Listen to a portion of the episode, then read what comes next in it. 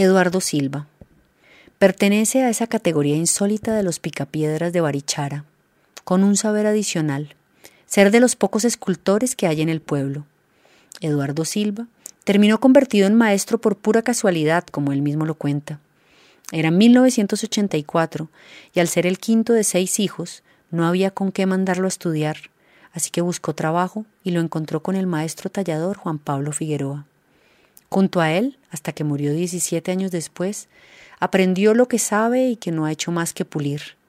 Hoy mira atrás, luego de 18 años de experiencia por su cuenta, y ve cómo ha perfeccionado este arte de tallar en piedra, al hacer hoy un trabajo más preciso y delicado.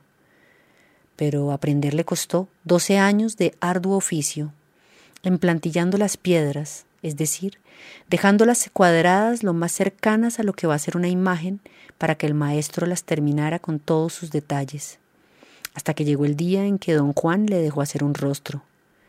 Sus lecciones también pasaron por el curso de herrería, en donde aprendió a hacer las herramientas con las que se enfrentaría a una cara o una mano. Se dio cuenta de que ya estaba listo cuando fue capaz de hacer un caballo. Habla con conocimiento, y cuando va rememorando todo lo que ha hecho se da cuenta que ha sido mucho.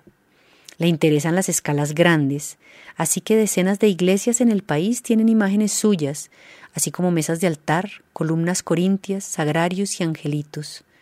También fuentes para las plazas principales de los pueblos, nomenclaturas y señalizaciones de gran envergadura. Hace bases de mesas de grandes dimensiones, chimeneas, tumbas, pero también figuras como Cristo, San Francisco, el Moán o un Buda de más de un metro de alto. Su taller, en el Parque Artesanal de Barichara, a las afueras del pueblo, es uno de los 16 locales de picapiedras de esa zona, sin contar a quienes trabajan directamente en las canteras de Villanueva, que son los que extraen la materia prima. Él, con su ojo entrenado, ya sabe qué piedra le dará lo que él quiere, pero no se hace el presuntuoso porque todo pasará por sus manos, en todo un trabajo de conquista que derivará en una pieza sorprendente.